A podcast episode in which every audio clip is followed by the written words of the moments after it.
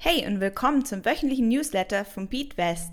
Mit unserem wöchentlichen Update erfährst du kurz und knapp, was diese Woche im Finanzmarkt passiert ist und bekommst zusätzlich hilfreiches Wissen zum Thema Investieren.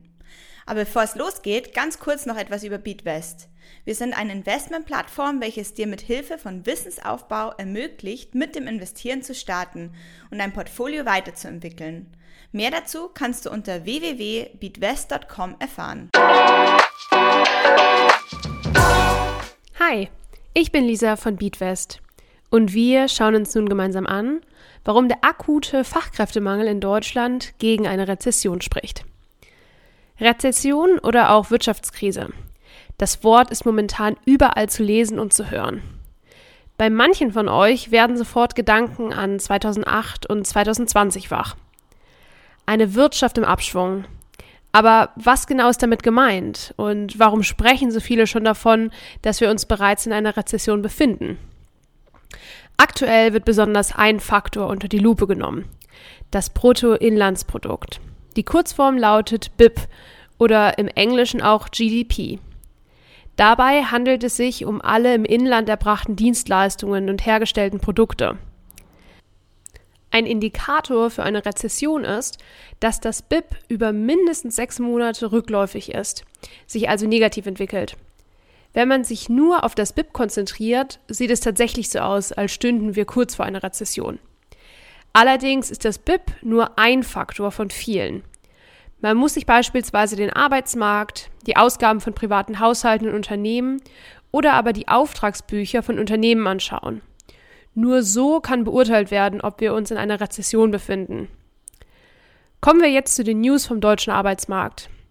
Laut der gestern veröffentlichten Studie vom IFO-Institut hat der Fachkräftemangel in Deutschland einen neuen Höchststand erreicht. Es werden also händeringend qualifizierte Arbeitskräfte gesucht. Aber nicht nur Fachkräfte werden gesucht. Bestimmt sind dir in der Gastronomie die Aushilfe gesucht Schilder aufgefallen. Das Chaos an den Sicherheitskontrollen von Flughäfen hat seine Wurzel übrigens auch im Personalmangel. Sieht so eine Wirtschaftskrise aus? Eine Wirtschaftskrise zeichnet sich normalerweise durch steigende Arbeitslosenquoten aus. Fachkräfte und Personalmangel passen nicht in dieses Bild. Auch wenn das BIP eine gewisse Schwäche aufweist, kann uns der starke Arbeitsmarkt vor einer Rezession beschützen. Die alles entscheidende Frage, ob eine Rezession kommt oder nicht, hängt jetzt vor allem bei uns in Deutschland von unserer Gasversorgung ab. Wichtig für dich zu wissen ist, wir befinden uns aktuell noch in keiner Rezession. Lass dich nicht von der Panikmache anstecken und behalte dein übergeordnetes Ziel im Auge. Langfristiges Investieren. Kommen wir nun zu Fragen von Newsletterlesern. Diese Woche erreichte uns die folgende Frage. Macht es aktuell noch Sinn, in ETFs zu investieren, obwohl der Markt sich die ganze Zeit nach unten bewegt oder eher nicht? Viele Leute machen einen entscheidenden Fehler beim Investieren.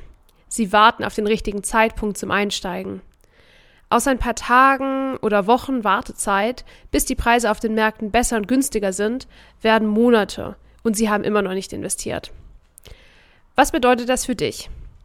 Angenommen, du möchtest schon länger in den MSCI World investieren.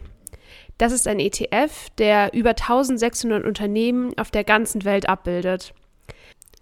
Im April 2020 hast du gesehen, dass die Preise an den Aktienmärkten wegen Corona im Keller waren. Mitte November waren sie erneut auf einem Hoch.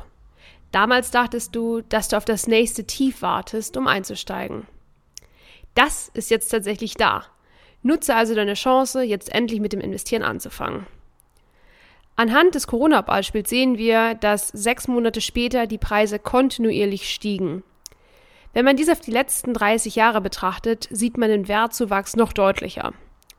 Das zeigt, dass du den richtigen Zeitpunkt für den Einstieg in den Markt nicht finden kannst. Selbst Profis wissen nicht, wie sich Finanzmärkte kurzfristig entwickeln. Wir wissen nur, dass die Preise langfristig steigen. Das Sinnvollste ist somit, jetzt einzusteigen. Übrigens, solltest du einen Sparplan haben, brauchst du dir keine Gedanken darüber machen, ob du ihn jetzt pausieren solltest. Das Schöne an einem Sparplan ist ja gerade das Abpassen von verschiedenen Kursen. Jetzt aktuell kaufst du also günstig ein. Wir merken uns also, Den richtigen Einstiegszeitpunkt zum Investieren gibt es nicht. Fange jetzt an, sonst wartest du vielleicht noch dein Leben lang. Lerne deinen ETF kennen. Diese Woche schauen wir uns die zwei verschiedenen Arten von Gewinnverwendung an. Vielleicht erinnerst du dich noch an die Werbung von Kinder. Hier wurde jedem Kind ein Überraschungsei gegeben. Die Kinder hatten die Wahl. Entweder direkt aufessen oder warten, bis die erwachsene Person zurückkommt und dann gab es ein zweites Ü-Ei. Überraschend viele Kinder waren sehr geduldig und wollten lieber zwei Ü-Eier haben als eins. Diese Logik können wir eins zu eins auf ETFs übertragen. Es gibt zwei Arten von ETFs, ausschüttende und thesaurierende. Ausschüttende ETFs zahlen Zinsen oder Dividenden direkt auf dein Konto. Du kannst das Geld also direkt ausgeben, beziehungsweise würdest dich dafür entscheiden, das ÜI direkt aufzuessen.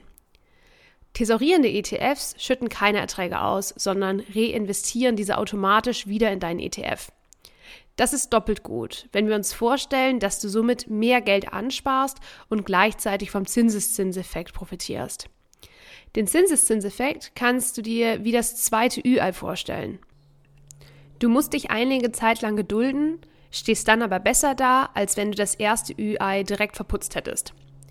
Merk dir also, bei ausschüttenden ETFs kannst du die Gewinne direkt ausgeben. Bei thesaurierenden ETFs profitierst du vom Zinseszinseffekt. Der Inhalt dieses Podcasts dient ausschließlich der allgemeinen Information. Diese Informationen können und sollen eine individuelle Beratung durch hierfür qualifizierte Personen nicht ersetzen. Die hier angegebenen Informationen stellen keine Anlageberatung und keine Kaufempfehlung dar.